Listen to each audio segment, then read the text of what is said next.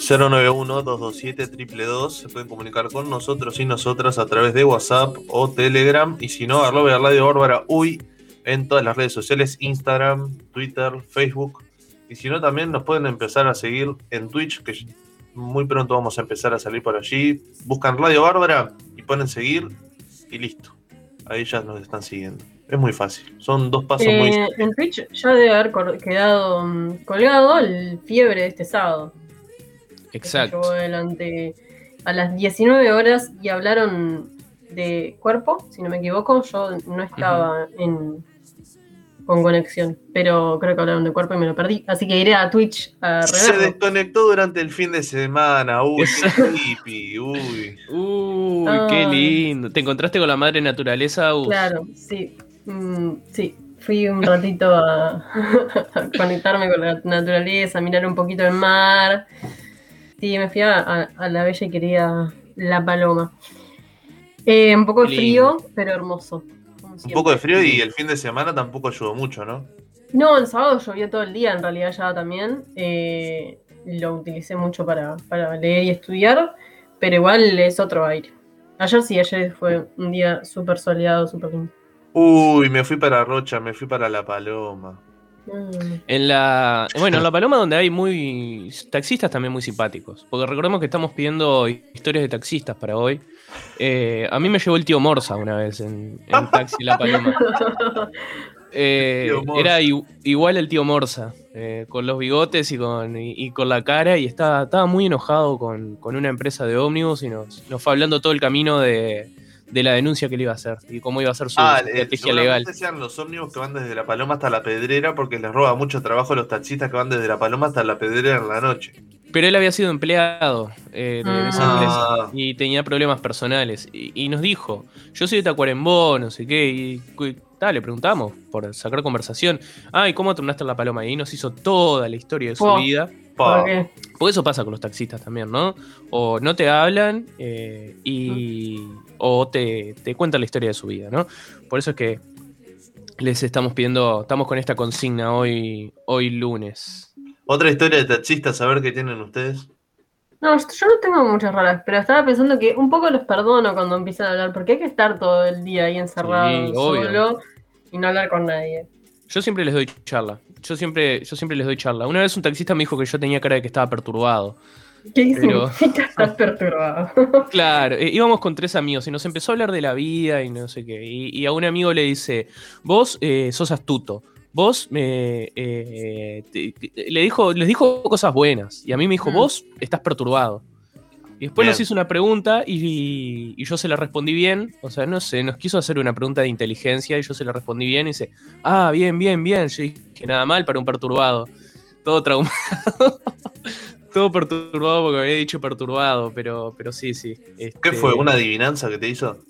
No me acuerdo qué fue. Fue hace muchos años. Fue hace muchos años. Y yo no, no, no tengo mucho recuerdo. Em, Sí. Fue hace como cuatro años. Este, yo no soy mucho de tomarme taxis. eh, pasa que acá en, en el Pinar, viste, no usamos mucho, mucho, mucho el, el caminar primero y, y después, eh, bueno, la bici.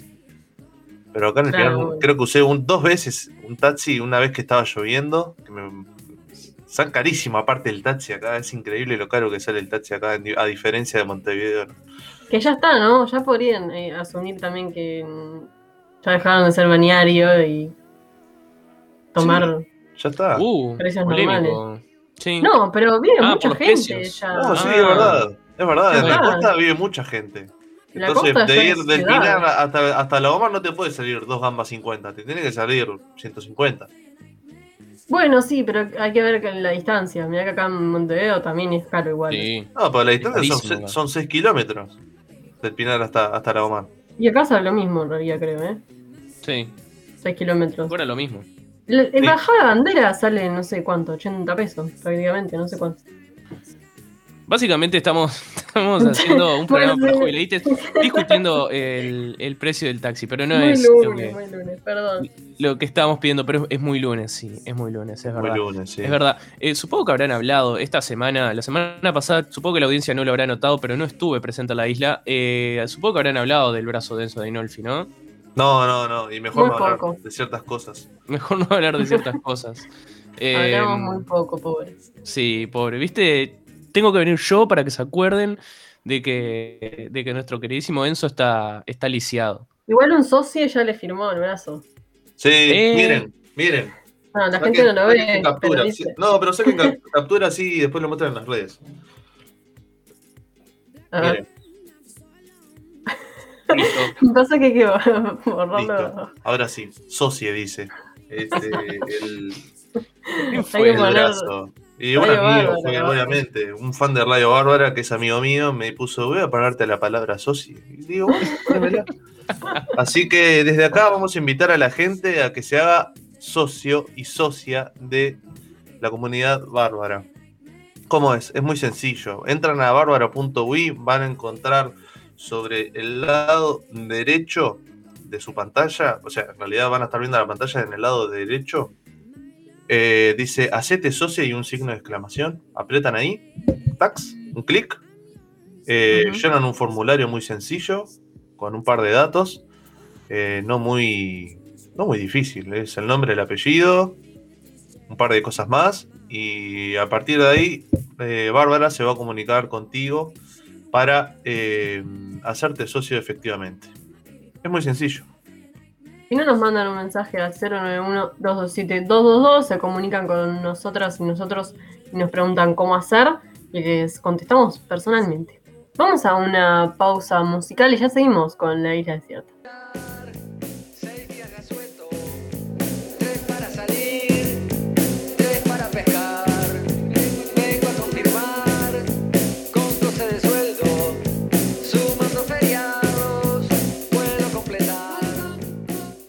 Este domingo México celebró elecciones legislativas y locales, un proceso clave para el presidente Andrés Manuel López Obrador y en medio de múltiples agresiones y asesinatos e a implicados en los comicios. La votación pretende renovar la Cámara de Diputados, unos 20.000 cargos regionales y 15 de 32 gobernaciones. Para hablar sobre este proceso electoral es que ahora estamos en contacto con el magíster en Relaciones Internacionales, miembro de la Comisión de Internacional del Frente Amplio y también integrante de la Conferencia Permanente de Partidos Políticos de América Latina y el Caribe Juvenil, Sebastián Agobián. Sebastián, muy buenos días. eh, bienvenido a la Isla Desierta. Enzo Inolfi y Agustina Huertas te, te saludan. ¿Cómo estás? Hola, ¿cómo están? Eh, todos y todas, el tremendo equipo. Aquí estamos, eh, bueno, volviendo al, al muy contento por, por eso. Y bueno, una jornada, como bien dijiste, eh, maratónica, ¿no? Porque eh, estuvimos ante la elección más grande de, de México, donde Ujú. se eligieron más cargos y desplazó a 90 millones de, de electores. Eh, una situación, bien como lo dijiste, México es un país donde es hay varios países a su interna y eso marca las grandes diferencias que cómo se transcurrió el acto eleccionario. Por ejemplo, a mí me tocó en Ciudad de México donde eh, estuvo todo muy tranquilo, no, no hubo grandes inconvenientes, eh, más que alguna escaramuza típica de estos procesos electorales en estas regiones, pero eh, en otras regiones, en otros estados, sí, ahí vivimos la violencia eh, previa al, al proceso y durante el proceso. Previa al proceso marcada por el narcotráfico, ¿no? Ujú. Eh, lamentablemente todos sabemos la situación en la cual está inmersa México eh, y para poner un ejemplo de el narcotráfico y la política, había mm, diferentes candidatos en diferentes estados, había una candidatura eh, para gobernador donde se planteaban ocho eh, partidos disputarla y se fueron bajando por las presiones que eh, los narcos hacían a determinados candidatos porque habían acordado con otro entonces eh, muchos optaban por bajarse ante las amenazas,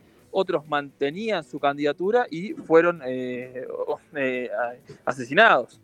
Entonces, y eso no, no establece que fue un acuerdo con un partido y un cártel, sino efectivamente todos los partidos sufrieron este tipo de, de- de crímenes, este tipo de, de acoso, y bueno, después, durante la elección, situaciones como personas que entraron a escopetazos para eh, sacar urnas, pero no, no, no las urnas ni de diputados federales ni de gobernadores, sino de alcaldes Tal cual. iban dispuestos a eso, ¿no? Y también, bueno, una situación espantosa donde entraron una, a una mesa y tiraron cabezas eh, humanas. Eh, la verdad que es, es dantesco, ¿no? Esas situaciones que se vivan en el siglo XXI y que lamentablemente se sigan viendo en, en Latinoamérica. Pero como decía, ¿no? México es un continente, hay varios Méxicos a su interna y fue una, eh, en términos generales, para lo que es comparado con México, no, obviamente que no con Uruguay ni con otras partes del mundo, ha sido una elección que transcurrió en los carriles normales eh, y una elección que marca un antes y un después eh, también para lo que es el gobierno de López Obrador. ¿En, en qué ciudades se registraron estos, estos sucesos tan lamentables, Sebastián? En el norte del país, donde están todos los, los cárteles más, fue- más fuertes. Claro. Sí, sobre todo en esto que, que contabas de las cabezas humanas, sobre todo en, en mesas electorales de Tijuana, ¿no?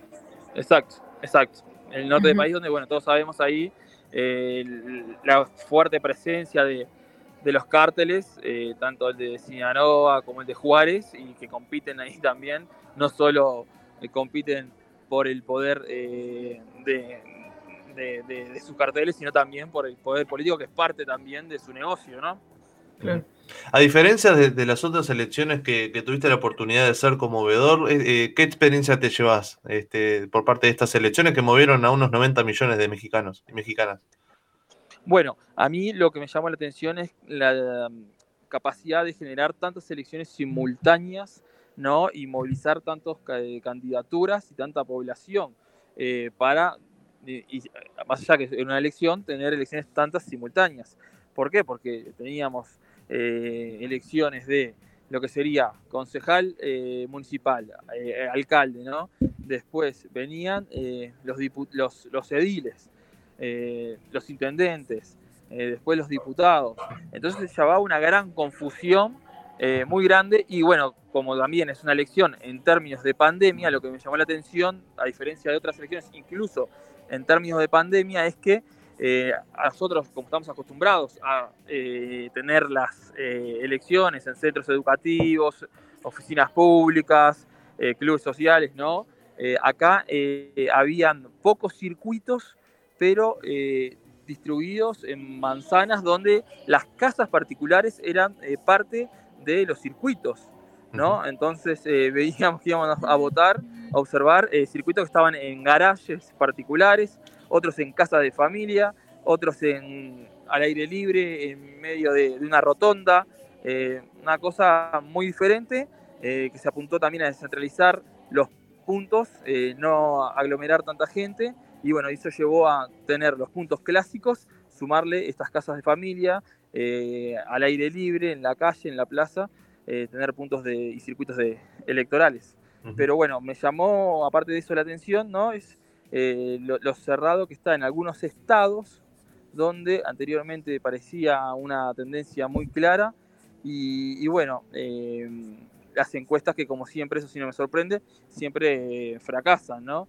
Porque se daba que Morena podía mantener eh, las mayorías calificadas, importante para el proceso de, eh, de AMLO y eh, su cuarta transformación, donde en esta segunda parte de su gobierno eh, apuntaba a reformas constitucionales, a reformas presupuestales mayores y eh, bueno, ahora, eh, si bien mantiene la mayoría simple, pero pierde la capacidad de, eh, sin ser negociadas, esas transformaciones con la oposición.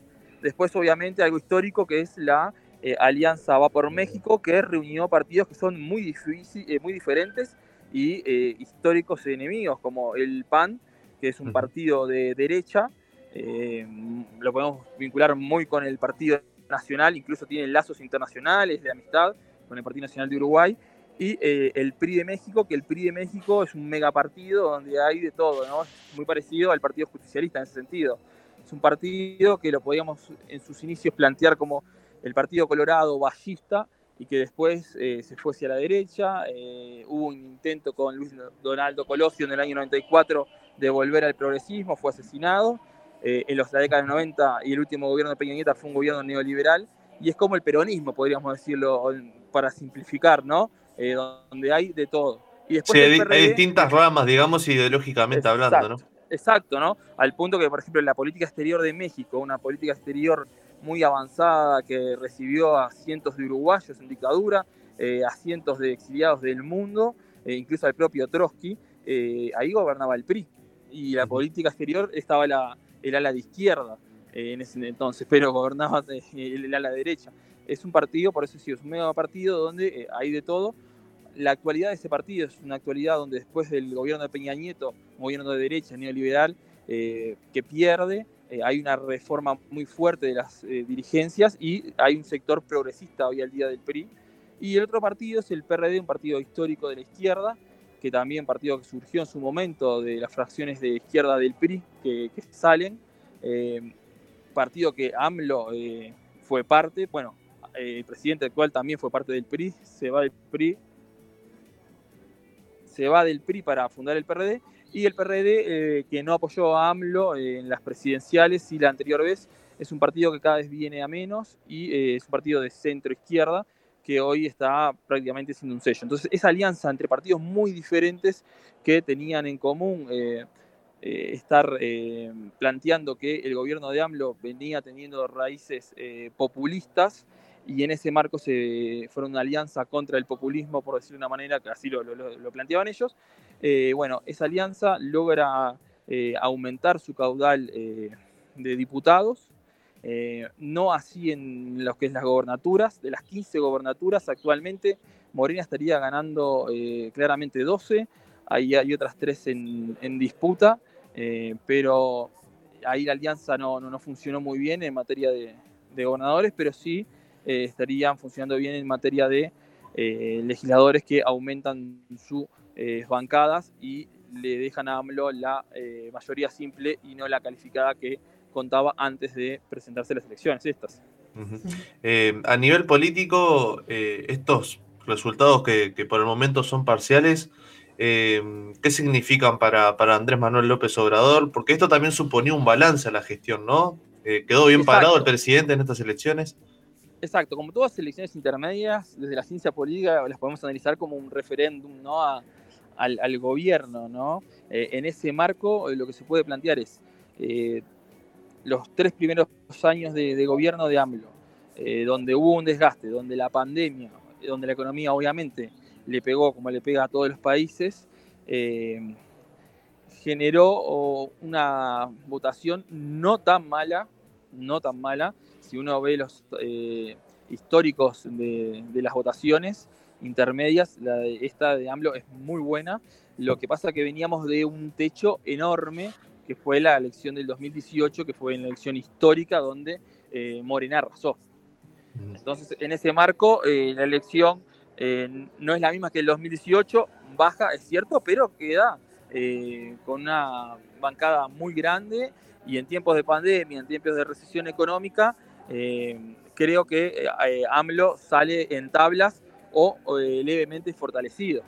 Por otro lado, esta oposición va por México, ahí hay partidos que también salen fortalecidos, como es el, PAN, la derecha, eh, el PRI eh, habría que ver con respecto a lo que es eh, los estados donde tenía fuerza. Campeche es un estado clave para el PRI porque el actual presidente Alejandro Moreno Cárdenas es exgobernador de ahí, por lo tanto también era como un plebiscito para, para Alejandro Moreno Cárdenas que está disputando eh, con Morena y todavía no sabemos qué puede pasar ahí. Entonces, el PRD, el otro partido, eh, cae aproximadamente a un 3%. Acá lo importante es destacar que en México los partidos políticos reciben muchísima plata, pero muchísima plata de verdad. Pero para mantener ese, ese registro, ese dinero público, necesitan llegar a un 3%. Bueno, el PRD está al borde del 3%.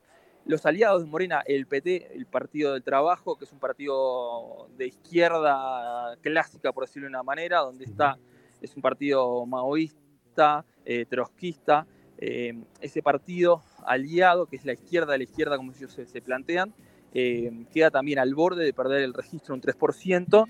Y después el Partido Verde, que es un partido, eh, que es un partido de, de, gobierno, porque está con todos los gobiernos, estuvo con el gobierno del PRI, después se vino con el gobierno del PAN, volvió con el gobierno del PRI, y después vino con el, el gobierno de Morena, o sea, se acomodan, ¿no? Sí, eh, sí. Claro. Se acomodan donde vienen, digamos. Exacto, donde viene el gobierno ellos están. Entonces nunca pierden una elección. Eh, entonces, en ese marco, ese partido eh, apuntaba a tener un 7%, bajó a tener un 3%, y su presidente planteó que, bueno, capaz que no, su electorado no, no quiere que esté con Morena. Pero bueno, mantuvo el registro y ahí lo que complica a AMLO es que si se va de la coalición este partido verde, eh, bueno, la mayoría simple, no digo que esté en riesgo, pero va a ser más difícil construirla. Eh, bueno, y en ese marco, eh, ese es el panorama político de cómo quedan y cómo impactan en cada uno de los partidos, donde Morena se mantiene fuerte, el PAN crece, el PRI, partido histórico, que es el Partido de México, eh, también tiene un- una aceptable votación, pero eh, su éxito o no va a radicar en mantener el estado de Campeche. Y después los partidos más pequeños, PRD al borde de, extinguirse, PT eh, lo mismo, y el Partido Verde intentando buscar nuevos aliados también de cara al 2024. Si ve que va a estar fortalecido Morena, seguramente repita, si no, seguirá con la alianza por México. Lo importante y lo que hay que destacar es que México eh, es una democracia presidencialista donde el presidente se elige por seis años y no tiene ningún tipo de reelección, ni, ni continua ni, ni posterior a, a- a su mandato. Entonces ahí lo que marca es eh, cuál va a ser el- la reserva eh, de candidaturas que tiene eh, Morena. Se hablaba del canciller Ebrard, que fue muy golpeado con la situación del derrumbe del metro, porque él, él era el jefe de gobierno de Ciudad de México cuando pasó eso, eh, cuando pasó esa, esa construcción. Hay eh, denuncias de, de sobrecostos de la misma, por lo tanto queda muy mal parado para una posible candidatura. Eh, lo otro, la otra sería la actual jefa de gobierno de Ciudad de México, pero Ciudad de México vota muy mal y, y bueno, entonces eh, lo que siempre se, se- se temía es que Morena es a imagen y semejanza de, de AMLO y una vez no esté AMLO, eh, bueno, las brigas internas que hay, porque hay diferentes líneas, pueden surgir más fuerte y tampoco no hay, no hay una candidatura y un liderazgo que pueda emerger después de AMLO. Entonces es un gran- una gran incógnita y por el otro lado, estas elecciones lo que marcan es como la alianza va por México se consolida y que, bueno, habría que ver cómo trabajan estos tres años para con, conllevar a una única candidatura eh, para el 2024. Acá en México también hay que aclarar que no hay segunda vuelta, es una vuelta eh, y eh, el partido más votado gana la presidencia. Sebastián, quizá para ir cerrando, ¿en qué situación sanitaria se encuentra México? Eh, vos recién comentabas que AMLO salió levemente fortalecido, aunque en sí este, le esperan tres años con, eh, con un escenario bastante complejo también con lo que es la pandemia y bueno, y estos vaivenes de los partidos que están en el gobierno y que se pueden ir y, o se pueden quedar. Bueno, la situación de la pandemia actualmente en México, la mayoría de los estados está en situación amarilla. Eh, es también eh, parte de cómo eh, AMLO ha manejado la, la pandemia, a mi entender, y a de muchos mal. ¿no? Al punto, por ejemplo, les pongo el, el caso que para ingresar a México no se necesita ningún tipo de PCR. Uno entra y sale libremente, ni tampoco, obviamente, sistema de cuarentenas. Eh, está el, el- en, en- en el semáforo de Harvard, está en amarillo actualmente. Algunos eh, estados podrían el próximo mes pasar a verde, se está vacunando eh, a buen ritmo, pero claro, es una población de eh, 120 millones donde eh, recién van por el 30% y, y solo eh, las personas mayores, que son las que generalmente tienen menor movilidad, son las que están vacunadas, mientras que la juventud y las personas de mediana edad aún todavía no han llegado a tener la vacuna. Por lo tanto, eh, es una situación donde uno se tiene que cuidar mucho. Eh, los datos dicen que están en amarillo, o sea, están mejor que nosotros, pero bueno, eh, esa, a veces eh, los datos no son muy confiables acá. Sí, es muy relativo. Sebastián Agobián, veedor de las elecciones en México del día de ayer, muchísimas gracias por estos minutos en la isla desierta. Por favor, a ustedes eh, la invitación, agradecerles y un saludo para toda la audiencia. Y a las órdenes como siempre. para el espíritu elevar y dejarlo llegar al fin. Yo no nací sin causa, yo no nací sin fe. Mi corazón pega fuerte para gritar a los que nos sienten así perseguidos.